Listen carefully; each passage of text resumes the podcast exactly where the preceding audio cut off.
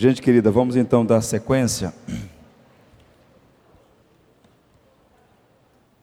Vocês estão dando para me ouvir direitinho com essa voz afetada? Está dando para ouvir, entender? De vez em quando fica meio embolado, mas vamos lá. Nesse segundo momento, eu quero pensar sobre o magistério da palavra, o valor do ensino na vida da igreja. Eu estou convencido de que a igreja precisa resgatar o magistério da palavra. A igreja, ela tem três propósitos pelos quais ela existe. Um é eterno e dois são temporários. O propósito eterno pelo qual a igreja existe e continuará existindo por toda a eternidade é adorar a Deus. A missão de adorar é a de eterno. Para sempre estaremos na presença de Deus, adorando o Deus Trino, Pai, Filho e Espírito Santo. Até lá, até a eternidade, nós temos dois propósitos pelos quais nós existimos: proclamar o Evangelho para que mais pessoas sejam salvas e passem a adorar ao Deus único, vivo e verdadeiro. Em relação ao mundo, a igreja prega o Evangelho para que mais pessoas se convertam e tenham suas vidas transformadas. Mas em relação aos fiéis, é dever da igreja nutrir a fé dos cristãos pelo ministério da palavra, do magistério. Então a igreja tem o propósito de adorar, pregar o evangelho e instruir a igreja. Mas o que, que tem acontecido no decurso dos anos, no antigo pacto, no novo pacto, no antigo e no novo testamentos? A igreja de Deus, por vezes, tem negligenciado esse ministério eu queria citar duas passagens bíblicas conhecidas dos irmãos, uma do Antigo e do Novo Testamento. A primeira diz assim, palavra do profeta Oséias: O meu povo está sendo destruído porque lhe falta o conhecimento. E Osé não está aqui defendendo a ideia de que cada servo de Deus tem que ser uma biblioteca ambulante. Ele está falando do conhecimento de Deus, vida com Deus, que envolve conhecer a sua palavra também. Então a ignorância mata. Osés está dizendo que o povo se tornou vulnerável e foi destruído porque ele estava faltando conhecimento. Palavras do nosso bendito Senhor Jesus: Errais não conhecendo as Escrituras, nem o poder de Deus. Escritura, o texto e o poder de Deus. Então nós precisamos abrir os olhos para essa verdade. A palavra precisa ter a primazia na vida da igreja. E a igreja sou eu, é você, somos nós. Eu vou mostrar aos irmãos aqui o que eu tenho chamado de retrato sombrio da igreja evangélica brasileira. Esse é o retrato sombrio. Mutate mutandis, essa é a realidade. Uma igreja teologicamente confusa, moralmente fraca, socialmente inoperante, espiritualmente decadente. Há exceções, louvado seja Deus. Há igrejas saudáveis fazendo um trabalho maravilhoso. Nenhuma igreja é perfeita. A igreja é uma comunidade de pecadores alcançados pela graça. Mas uma igreja verdadeira pode ficar adoecida e se tornar confusa teologicamente, moralmente fraca, socialmente inoperante, sem nenhuma relevância para a vida das famílias e espiritualmente pode entrar em decadência. Estude a história da igreja, você vai ver grandes igrejas que morreram eu estive na Escócia em 2013. A Escócia enviou muitos missionários para o mundo inteiro. Grandes teólogos da Escócia fizeram a diferença no seu tempo e ainda hoje são lidos. Hoje a Escócia é um cemitério de igrejas. Eu fui na igreja do Eric Liddell, um pastor que foi missionário na China, foi o campeão olímpico das Olimpíadas de Paris em 1924. Ele é o personagem central daquele filme Carruagem de Fogo. A igreja do Eric Liddell, no coração de Edimburgo, na Escócia, é um espaço onde se vende roupas e sapatos usados. A igreja pode, por negligenciar a palavra, ir defiando até morrer. Isso aconteceu em várias partes do mundo. Por que isso acontece? Ou quais são os sinais, melhor dizendo, desse retrato sombrio? Vejamos. Confusão doutrinária. As doutrinas mais básicas da fé cristã são desconhecidas pelos evangélicos. Nós precisamos, irmãos, conhecer a palavra de Deus. E o que está acontecendo é que boa parte das pessoas que professam sua fé, que de fato são cristãs, tementes, piedosas, por variadas razões, e algumas delas vou apenas tangenciar, pontuar, elas desconhecem as principais doutrinas da fé. Se você perguntar a um cristão, por exemplo, sobre a preciosa doutrina da Trindade, boa parte dos cristãos nessa conjuntura vão a, ter dificuldade em responder. E essa é a doutrina que nos distingue de qualquer outra religião do mundo. Nós somos monoteístas trinitários. Nós cremos num único Deus, que é Pai, Filho e Espírito. Três pessoas, um só Deus. É uma doutrina fácil de compreender? Não é. Mas nós precisamos ler e aprender mais sobre essa preciosa doutrina, para que nossa vida possa ter mais textura, mais vida, a gente possa responder àqueles que questionam a razão da nossa esperança. Mas o que tem acontecido hoje, e o que me deixa perplexo, é que não apenas as falsas doutrinas estão crescendo no cenário evangélico brasileiro, mas muitas vezes nem os crentes se apercebem disso. Porque quando não há conhecimento da verdade, o erro penetra, muitas vezes sutilmente. O que nos blinda, o que nos salvaguarda da heresia é o conhecimento para identificá-la e refutá-la. Se a gente não conhece, a gente acaba tendo essa confusão doutrinal que há na igreja evangélica brasileira. Um outro ponto, a frouxidão moral, a tolerância ao pecado tem sido uma realidade nas igrejas cristãs. Os mais antigos aqui vão testemunhar que há realidades hoje no meio evangélico que há 20, talvez menos anos tá, atrás, eram inaceitáveis. Por quê? Se a palavra de Deus nos santifica, se a palavra de Deus transforma o nosso caráter, à medida que essa palavra vai sendo menosprezada, há uma frouxidão moral, um desfibramento ético e alguns comportamentos são inaceitáveis. Há um livro chamado Escândalo do Comportamento Evangélico, porque muitas pessoas que professam a fé não demonstram essa fé por meio de obras. As obras não salvam, mas elas evidenciam a nossa salvação. Por isso, o sinal evidente de que nós somos cristãos é uma vida transformada o caráter mais parecido com o de Cristo. Mas nós somos membros de uma igreja, estou falando geral, a Igreja Evangélica Brasileira, nós somos de um povo que há muitas evidências de que falta essa ética, essa moral, mostrando ao mundo que o Evangelho não é uma firula filosófica, o Evangelho é o poder de Deus transformando o caráter, as relações interpessoais, a ética no trabalho, enfim, essas dimensões todas. Um outro ponto, a imaturidade relacional as intrigas, deslealdades e conflito entre os crentes revelam a infantilidade da fé. Boa parte dos pastores se desgastam nas igrejas porque resolvem problemas infantis. Ah, o irmão passou por mim não me deu bom dia. Meu Deus do céu. Você fala, 10, 20, 30, alguns têm 400 anos na igreja e continuam infantis, bebês espirituais. Por quê? A palavra não está sendo o alimento dessa alma. Essa figura de linguagem, usada pelo próprio Cristo, né, na linguagem lá na conversa com Nicodemos, do nascer de novo. Nicodemos não entende, ele fala: Não, não estou falando de voltar ao ventre, meu filho. Eu estou falando de nascer da água e do espírito. Quem nasce de novo é uma criança que vai recebendo alimento e vai ganhando o quê? Crescimento, estatura, maturidade. E você só pode crescer se a palavra for o alimento da tua alma. E não apenas ler a Bíblia para ter informação, ler a Bíblia para dar uma aula, ler a Bíblia para pregar, ler a Bíblia para confrontar, ler a Bíblia para fazer apologética, é ler a Bíblia para alimentar a alma. Nós precisamos crescer na palavra. E isso vai ter reflexo nas nossas relações. Maridos mais amáveis, mulheres mais sábias, filhos mais obedientes. Há uma influência poderosa nas relações. E quando há muito conflito, intriga, deslealdade, confusão nas relações, em casa, na igreja, no trabalho, pode ter certeza, a palavra não está governando a vida. Outro ponto, a frieza espiritual, a falta de devoção pelo Senhor e a irreverência revelam a mornidão do coração.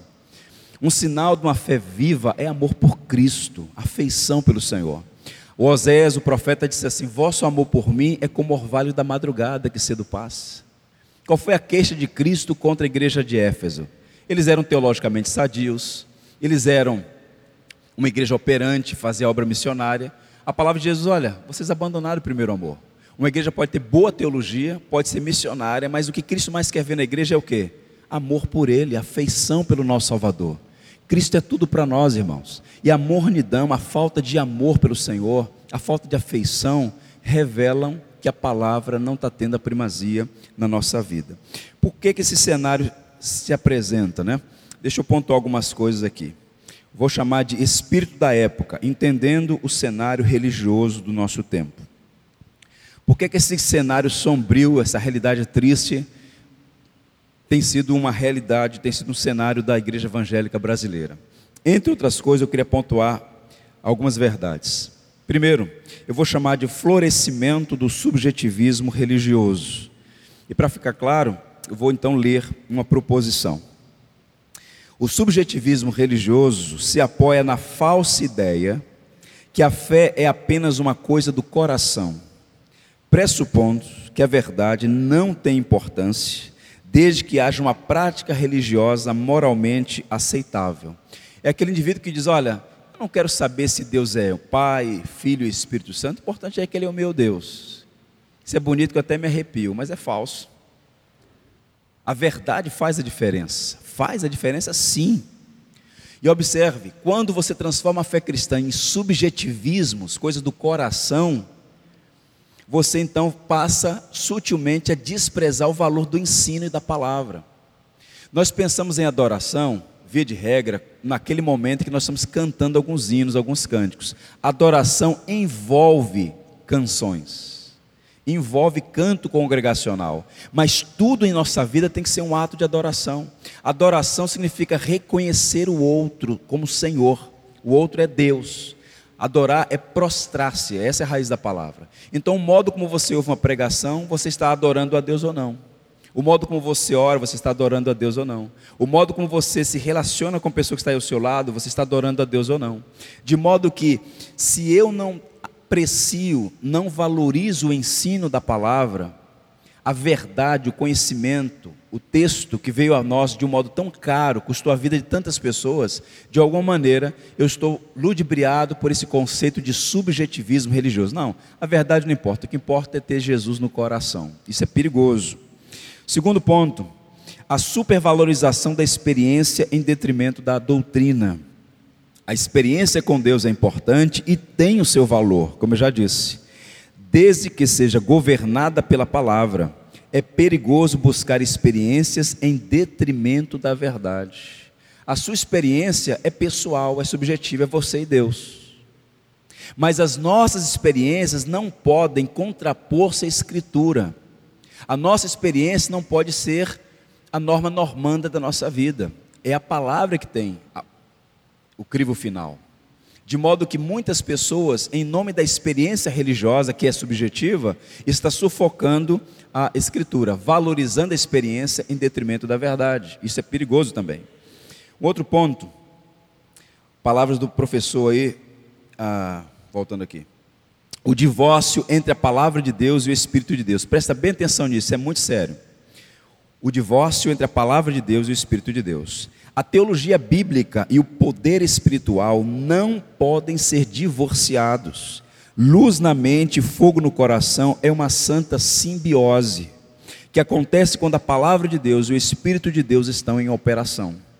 Houve no Brasil uma ideia que foi muito difundida de modo equivocado, que existia, existiam as igrejas da palavra, da teologia e da doutrina, e as igrejas do poder do Espírito, da oração e do fervor. Essa divisão, essa separação, esse divórcio é extremamente perigoso, porque a igreja precisa dessa simbiose, dessa união. Toda igreja tem que ser a igreja da palavra e da oração, da teologia e da vida, do poder do Espírito e da palavra da vida, da ortodoxia e também da ortopraxia. Essas coisas não podem ser desassociadas. Um grande teólogo das Américas, o Jonathan Edwards, reitor da Universidade de Princeton, ele dizia que temos que ter luz na mente e fogo no coração. O maior pregador da história, o George Whitfield, ele pregava assim, como lógica em fogo, pregando a verdade em chamas, no poder do Espírito. A gente não precisa dividir as coisas. Mas o que é está acontecendo? Um grupo diz, eu gosto da oração. Outro diz, não, não, eu gosto de estudar a Bíblia. E você tem crentes que estudam, mas não oram. Tem crentes que oram, mas não estudam. Isso está errado. Você tem que ser um homem de oração, uma mulher de oração, mas também da palavra, de estudo. Essas coisas têm que andar juntas para a saúde da igreja, para o equilíbrio da igreja. O John Stott diz assim, num livro muito precioso: não, nós precisamos ser uma igreja fundamentada na palavra e cheia do Espírito, pois ele age por meio dela.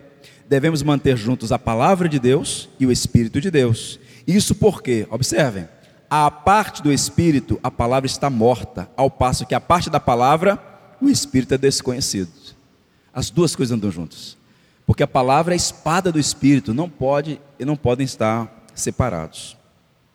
Um outro ponto importante, o obstinado espírito anti-intelectual. Esse espírito é o aspecto ativo do subjetivismo. O espírito anti-intelectual discursa em nome da simplicidade e apela à humildade para celebrar a ignorância. Todavia, a fé cristã não propõe suicídio intelectual. Em outras palavras, nós nunca fomos chamados a crer que um triângulo é redondo. Um triângulo não é redondo, nem aqui nem em lugar no mundo. Por quê? Porque a verdade estabelecida pelo próprio Deus. De modo que quando nós estudamos a palavra, de modo que quando a gente valoriza o intelecto, de modo que a gente vê a razão como dom de Deus, não para nos ufanarmos e acharmos que somos melhores, mas para aprender mais, para melhor servir, isso é útil e saudável para a igreja. Agora, o que é que existe muitas vezes? Esse espírito anti-intelectual. A ideia de Tertuliano, no norte da África, um teólogo, era o seguinte: eu creio no absurdo. Quanto mais a coisa parecia absurda intelectualmente, ele dizia: então isso é de Deus. Mas essa ideia de Tertuliano, ela não encontra amparo na Escritura. Isso é um fomento desse subjetivismo. Vou mostrar um versículo para os irmãos que talvez tenha sido uma, tenha, tenha, esteja sendo usado como fundamento para essa ideia de anti-intelectualismo. O texto é esse aqui. Ó. Com respeito aos alimentos, diz Paulo aos Coríntios, sacrificado aos ídolos, sabemos que todos temos conhecimento. O conhecimento traz orgulho, mas o amor edifica. CA aí no final. As pessoas usam esse texto e dizem está vendo aí? O conhecimento traz orgulho. Eu conheço uma pessoa simples, abençoava que a igreja servia, começou a estudar teologia, ficou arrogante, perdeu aquele brilho, aquela graça. Está vendo? É melhor ficar orando, buscando o Senhor, do que o conhecimento. O que é que Paulo está dizendo aqui para os coríntios? Vocês já têm o conhecimento de que o ídolo não é nada, o sacrificar o ídolo, aquilo não vai fazer efeito nenhum, nós sabemos só um Deus vivo e poderoso. Agora, vocês sabem disso, e aquele irmãozinho que está chegando na igreja agora não sabe ainda, ele tem uma mente com muitos escrúpulos em relação a isso e vocês estão se sentindo orgulhosos com esse conhecimento que vocês têm, de que os ídolos não são nada, e estão desprezando quem não tem esse conhecimento ainda. Paulo aqui não está incentivando a ignorância, Paulo está dizendo o seguinte: que o verdadeiro amor edifica. Quem mais conhece não humilha as pessoas. Quem mais conhece busca encorajar, para que nós todos possamos crescer juntos. Porque em matéria de teologia, em matéria de Bíblia, em matéria de doutrina, todos nós somos alunos. À medida que você vai estudando, o que é que você descobre? Nós descobrimos que a gente não sabe nada, gente. Nós não sabemos nada, é muito pouco. Eu diria o seguinte: vamos pensar no conhecimento de Deus como um grande oceano. A maioria de nós molhou a sola dos pés. Alguns que estudaram bastante, talvez água no joelho. Poucas pessoas se mergulharam nesse rio, é muita coisa. Quando você pensa num gigante como Agostinho, bispo de Pona, Agostinho gastou 17 anos da vida dele pensando, orando, escrevendo o livro dele sobre Trindade, 17 anos. Em alguns momentos ele se ajoelhava e falou: Senhor, daqui eu não posso passar mais. Eu te adoro, Deus bendito, Pai, Filho e Espírito Santo. O indivíduo lê um artigo na internet com duas folhas e fala: Pastor, não entendo esse assunto, não, é muito difícil. Agostinho gastou 17 anos, você quer gastar 17 segundos e entender a matéria. Nós precisamos ter uma mente mais disposta, como eu vou falar no conteúdo dessa reflexão. Um autor chamado Os Guinness, ele é filho de missionários, ele é um inglês que viveu no Paquistão, um homem brilhante, professor em algumas universidades na Europa. Ele disse assim: o anti-intelectualismo é uma disposição em não levar em conta a importância da vida, ou melhor, da verdade e a vida da mente. Vivendo numa cultura sensual e numa democracia crescentemente emotiva, os evangélicos da última geração, simultaneamente, revigorado seus corpos e embotado suas mentes. O resultado? Muitos sofrem de uma forma moderna do que os antigos estoicos chamavam de hedonismo mental. Possuem corpos saudáveis e mentes obesas. Nós vemos na cultura de cuidar do corpo, e devemos cuidar do corpo. Mas muitas vezes falta-nos exercitar a mente meus irmãos, pensar, refletir é dom de Deus. Alguém aqui já viu uma casa de abelha? Todo mundo já viu uma abelha. Ok? Você já parou para pensar na engenhosidade que é uma casa de abelha, uma colmeia? A, a colmeia funciona assim. Elas fazem aquela colmeia, as abelhas, de um modo, com uma engenharia tal, que no calor lá dentro fica refrigerado. E no inverno fica aquecido. É impressionante, não é? Agora, a única coisa que a abelha sabe fazer é colmeia.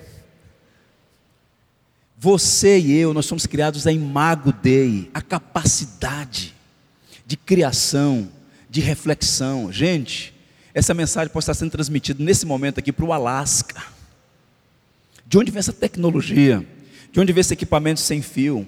De onde vem o computador, o banco, o artesão que o fez, esse púlpito? Tudo isso é obra que foi sendo acumulada ao conhecimento no decurso dos anos, e tudo isso dom de Deus. A mente é um dom de Deus, o intelecto é um dom de Deus. E a gente não pode, em nome da simplicidade, falar: não, não, se é fácil, é de Deus. Se é difícil, não é de Deus. Porque Pedro disse: olha, Paulo, Pedro, o apóstolo, Paulo escreveu coisas difíceis de entender que os réprobos distorcem para a sua destruição. Se Pedro disse que é difícil, é porque é difícil, gente. Mas não é porque é difícil que é falso. E nós precisamos buscar aprender, como nós vamos mostrar, na palavra, com mestres que Deus levanta, porque Deus concede dons de ensino à igreja os recursos que Ele disponibiliza para nós, para que nós possamos crescer no conhecimento da palavra. Dito isso, eu queria fazer aqui, apresentar algumas proposições, eu vou chamar de verdades que quase esquecemos. O que eu vou dizer para os irmãos que não é nada novo, apenas precisamos trazer à memória essas verdades que fazem parte da nossa rica tradição enquanto igreja cristã. A primeira delas é a seguinte: crer é também pensar precisamos desenvolver uma fé que pensa e uma razão que crê. Esse termo crer é também pensar, faz parte de uma tradição em Anselmo, em Agostinho, que eles diziam que nós só podemos entender se crermos. Essa relação entre fé e razão, entre mente e coração, é muito profunda. De modo que a nossa fé tem que se basear na verdade, e a verdade envolve proposições. Quando eu digo assim, Jesus Cristo é o caminho, a verdade e a vida. É uma verdade ou não é isso? Já pararam para pensar porque o texto fala verdade, caminho e vida? Por que essas expressões? Dialogar com o texto bíblico, buscar aprender. A nossa fé tem que ter esse elemento cognitivo, do entendimento, que envolve a razão também. Mostra um verso aos irmãos. Antes crescer na graça e no conhecimento de nosso Senhor e Salvador Jesus Cristo, a Ele seja glória agora no dia eterno. Amém. Eu chamo isso aqui de as últimas palavras de Pedro, que são, é o último versículo da segunda carta. Eu botei em caixa alta aqui graça e conhecimento. Por que, que Pedro está falando de crescer na graça e no conhecimento? Pega um pássaro, ou nem um avião, avião, um pássaro. O avião ou um pássaro só pode alçar voo se ele tiver aerodinâmica. Ele precisa das duas asas. Tire uma asa de um pássaro, ele não vai voar. Tire a asa de um avião, ele não voa. Ele precisa desse equilíbrio, dessa aerodinâmica. O avião foi projetado a partir da observação empírica dos pássaros. Aerodinâmica, duas asas. A vida cristã só pode alçar voos, você só pode crescer equilibradamente se você unir essas duas coisas, graça e conhecimento. A graça esse aspecto subjetivo, entra no teu quarto, fecha a tua porta em secreto e o teu Deus em secreto te abençoará. Comunhão, vida, vida com Deus. Nós precisamos de unção do Espírito Santo. E o que é unção? O reverendo Antônio Elias dizia assim: você começa a falar de unção, o inimigo fica furioso, tá vendo? Aqui. O reverendo Antônio Elias dizia assim: eu perguntaram para ele, meu filho, oh, pastor, ah, o que, reverendo, o que é unção? Eu falei, meu filho, eu não sei. Eu só sei que uns têm, outros não. Uns são, outros não. Esse mistério, você conhece, você sabe, conversando com pessoas, esse indivíduo anda com Deus, esse indivíduo é diferenciado, esse tem comunhão com o Senhor. Mas muitas vezes esse indivíduo que anda com o Senhor, que tem comunhão com o Senhor, falta a ele mais profundidade teológica, não é? Meu avô tem 94 anos, é um homem que serve ao Senhor há muitos anos, ele tem profunda vida com Deus, não é? mas teologicamente ele conhece muito da palavra, mas poderia ter conhecido mais. Nós todos podemos conhecer mais. Nós precisamos de graça e conhecimento. E o conhecimento é esse aspecto objetivo que não vem com sopro, que não vem com uma oração. Demanda o que? Tempo de estudo, de leitura, de reflexão, de disposição para aprender. À medida que a educação no Brasil e no mundo como geral passou a ser compulsória, os alunos estão na escola de aula, quer queira, quer não, estão ali obrigados. E isso enfraquece uma lei do ensino, uma lei do aprendizado. Uma pessoa motivada aprende mais. Se você vai para um local disponível para aprender e não porque foi forçado aí, você está com o coração mais receptivo. Então nós precisamos ter essa disposição para aprender e para crescer. Por que eu digo isso? Para citar mais uma vez aqui o notável John Stott. Fé não é enterrar a cabeça na areia, nem torrar os miolos para acreditar naquilo que sabemos não ser verdade, ou então assobiar no escuro para esquecer o medo. Pelo contrário, fé é uma confiança racional, não se pode crer sem pensar. Fé é confiança racional? Peraí, tem alguma coisa errada. Eu vou explicar. Eu mencionei aqui o cerco de Senaqueribe, a Jerusalém, nos dias do rei Ezequias e nos dias do profeta Isaías. A cidade está cercada, por seis meses durou o cerco. Um exército belicoso está do lado de fora. Ezequias está com medo. Ele ora ao Senhor, a oração é lindíssima, está lá em Crônicas. Ele chama Isaías, Isaías vem da parte de Deus. Assim diz o Senhor: pelo caminho que esse homem vê, ele vai voltar. Ele não vai soltar uma flecha. Não temam, eu defenderei minha cidade. A pergunta é: Ezequias tem um problema real, que é um exército inimigo pronto a destruir, e tem uma palavra que vem da parte de Deus. Ele podia ou podia não, podia ou não confiar no Senhor? Podia. E ele confiou no Senhor. A fé dele se baseava na verdade ou no engano? Na verdade. Quando eu digo que a fé racional é o seguinte, é crer na palavra de Deus, na promessa de Deus. Quando o Senhor disse para Abraão que ele seria pai de uma numerosa multidão, tendo ele as dificuldades que ele tinha, creu Abraão no Senhor e isso lhe foi imputado por justiça, é crer na palavra de Deus. De modo que a fé não se baseia na minha fé, a fé se baseia na palavra de Deus. De modo que a fé tem esse aspecto, se fundamenta na verdade, na verdade da palavra. Um outro elemento, a fé cristã valoriza a mente e respeita a inteligência. Precisamos desenvolver uma fé que vê o intelecto como dom de Deus. Aquilo que eu já disse, não vou gastar muito tempo aqui nesse ponto. Nós precisamos olhar para o intelecto, para a mente como um dom de Deus. Gente, é muito precioso a mente como um dom de Deus. Deus nos criou a sua imagem e semelhança e nós temos um Deus que, como diz o catecismo de Heidelberg, é um Deus que tem a que nos criou seres morais, com capacidade de raciocínio. Isso vem de Deus, é dom dele. Para citar um versículo e expô-lo. Pondere o que acabo de dizer, Paulo está escrevendo a Timóteo a partir da prisão, a última carta do apóstolo Paulo. Pondere o que acabo de dizer, porque o Senhor te dará compreensão em todas as coisas. Já parou para pensar nesse versículo aqui? O que é que Paulo está dizendo para Timóteo? Timóteo, fecha os olhos, levanta as mãos para cima e você vai entender tudo. Não é isso que Paulo está dizendo para Timóteo pondera o que acabo de dizer. Se você fizer isso, o Senhor te dará compreensão em todas as coisas. Eu pesquisei esse versículo no texto original e nas versões que nós temos em português. Olha só. O pondera está na Ara, Almeida Revista Atualizada. Na Almeida Século 21, medita no que estou dizendo.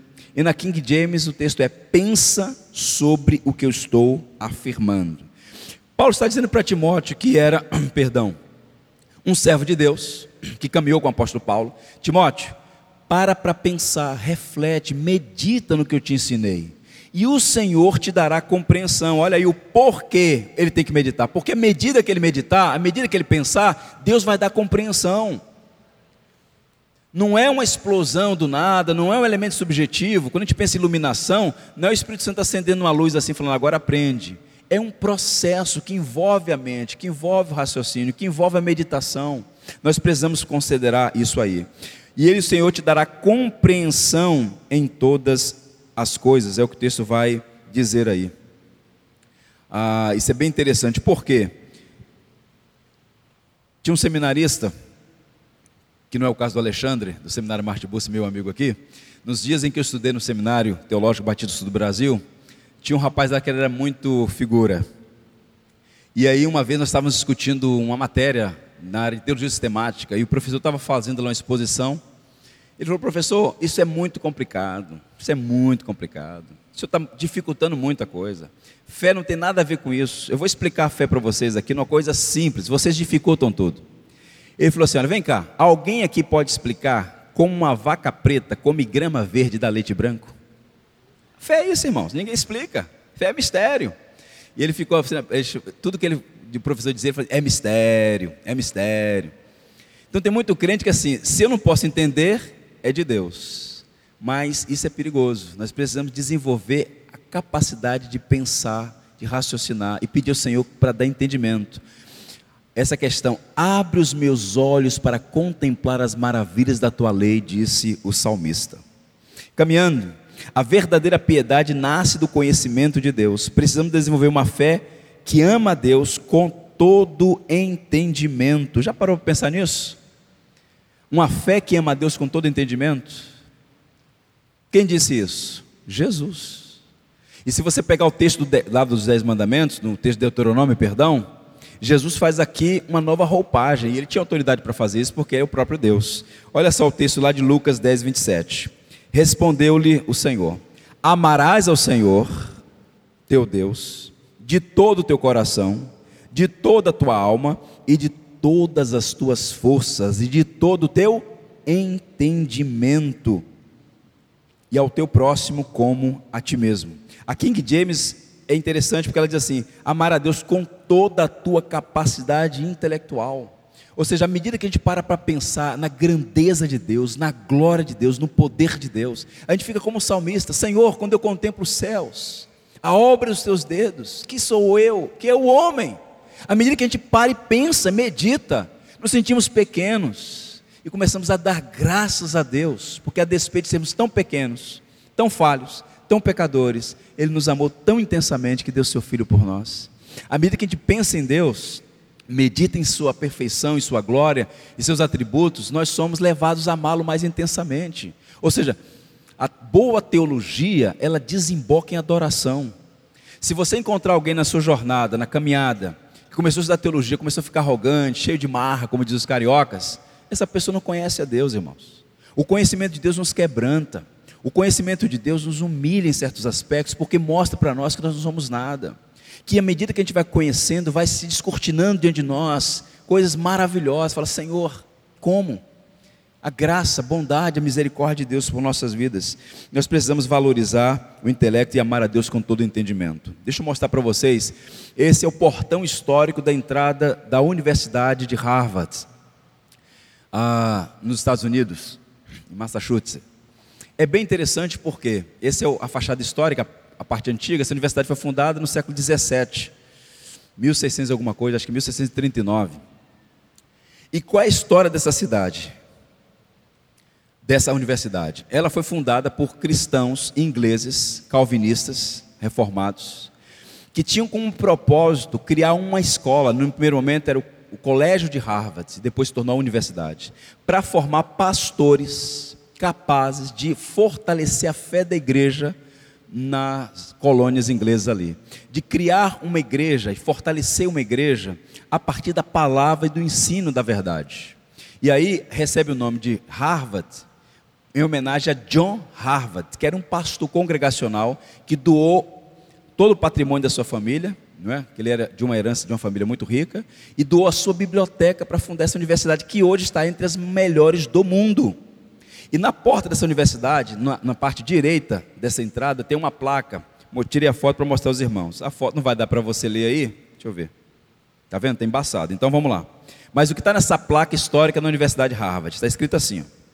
Depois que Deus nos conduziu são e salvos para a Nova Inglaterra, e construímos nossas casas e asseguramos o necessário para os nossos meios de subsistência, edificamos locais convenientes para o culto de Deus e estabelecemos nosso governo civil. A igreja e o Estado. A igreja e o governo civil. Depois disso, uma das coisas que mais ambicionávamos era incentivar o ensino e perpetuá-lo para a posteridade, teimando temendo deixar um clero ignorante para as igrejas, quando os nossos atuais ministros repousarem no pó. O que é que esses irmãos entenderam? A igreja só pode ir bem se o púlpito estiver bem, se a palavra está sendo pregada, se o ministro do evangelho está ensinando o evangelho. E para que o ministro faça isso, ele tem que buscar preparo. Ele tem que buscar o Senhor oração, ele tem que ser um homem que anda com Deus. de modo que haja essas condições todas para o bem da igreja. Eles entenderam isso e fizeram esses investimentos. Amar a Deus com todo entendimento. E hoje, ainda que secularizada, porque o lema da universidade quando foi plantada era Cristo é a verdade, era o lema da universidade. Tiraram o Cristo, deixaram só verdade. Uma secularização como várias universidades sofreram, mas ela foi fundada nesse espírito, nesse entendimento. Caminhando. O magistério da palavra é indispensável para a saúde espiritual. Precisamos desenvolver uma fé nutrida e fortalecida na verdade revelada. Ou seja, é indispensável para a saúde. Tem uma expressão no comentário de Calvino, em, nas pastorais, que ele diz assim: por que, é que Paulo chama de sã doutrina? Ele pergunta retoricamente e responde: Paulo chama de sã doutrina porque a verdade promove saúde é sã doutrina porque a verdade traz saúde. Se uma teologia está perturbando, criando problema, confusão, fica sob suspeição se é a palavra, porque a palavra produz vida, a palavra produz vigor, fervor, saúde espiritual. Repito, o propósito da teologia não é encher tua cabeça de informação. O propósito da teologia é trabalhar sua vida, conformá-la à imagem de Cristo e levá-lo à adoração ao Deus verdadeiro.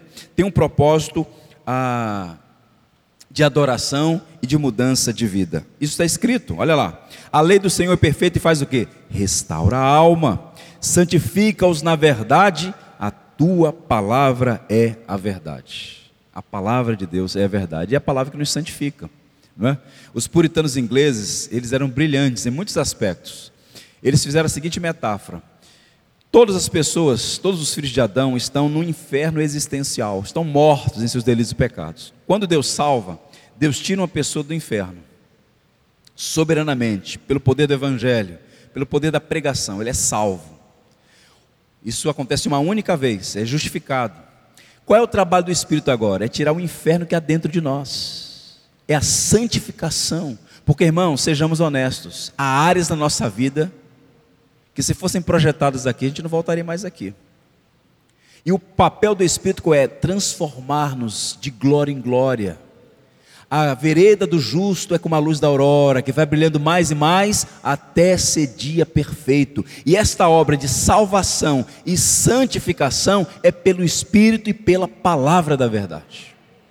Pelo Espírito e pela palavra da verdade. E para isso, duas coisas fundamentais e eu caminho aqui para os cortes aplicativos. Primeiro, nós precisamos de pastores barra mestres. Jeremias diz assim: Dar-vos-ei pastores segundo o meu coração, que vos apacentem com conhecimento e inteligência.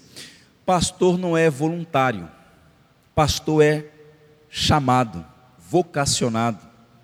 E Deus soberanamente chama pessoas no meio da congregação para o ofício de pastor, que não é um título, mas é uma missão, um dom espiritual de apacentar o rebanho. Isso envolve exortar, envolve encorajar, envolve ensinar. É um ministério multidisciplinar. Mas todo pastor, ele é mestre, ele é um instrutor. Se você observar as pastorais do apóstolo Paulo, que são a, as cartas magnas sobre o ministério pastoral, Paulo vai falar de qualificações morais, o que é que um homem tem que ser, qualificações morais ele fala de a questão familiar, comportamento dele junto à família. Paulo vai falar de habilidades, não é? E entre as, essas habilidades, Paulo vai falar assim: apto para ensinar.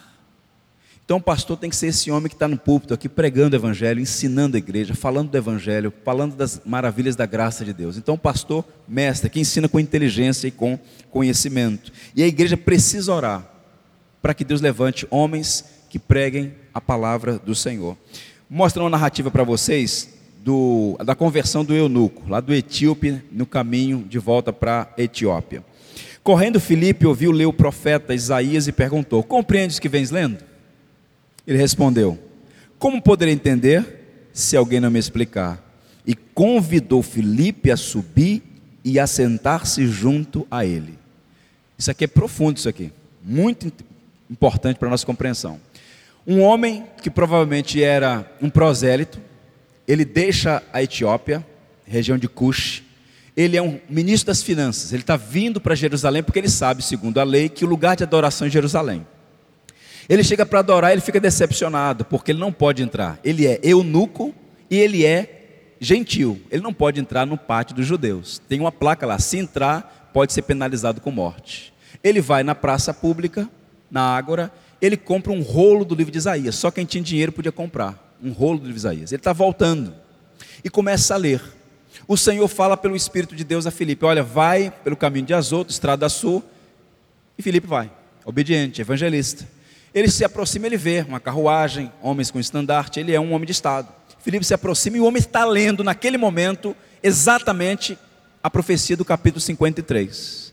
Aí ele está lendo em voz alta, era comum na antiguidade se ler em voz alta. E aí Felipe, na ousadia, diz assim: Compreende, está lendo? E o homem diz assim: Como é que eu posso compreender se não tem quem possa me ensinar? Ele poderia dizer: Não, não estou compreendendo. O Espírito Santo está me falando tudo aqui sobre Jesus, sobre a Igreja Nova Vida em Nova Iguaçu, sobre a obra de Deus no Brasil. Não, ele fala assim: Como é que eu posso compreender se não há quem ensine? O ensino é fundamental e Deus levanta homens para ensinar. É arrogância a gente achar, não, é o Espírito que vai me ensinar, eu não preciso dos homens. Gente, quem capacita é o Senhor para o nosso bem. Há dons espirituais que são dados à igreja. Nem todos têm os mesmos dons. Um é orelha, outro é mão, outro é pé. É o Senhor quem distribui os dons. De modo que a gente tem que apreciar o que Deus faz no meio da sua igreja. Se Deus coloca um pastor, um instrutor, um professor na sua vida, é para seu bem, para que você possa crescer. E agora está ali Felipe dizendo: Você compreende? Não compreendo.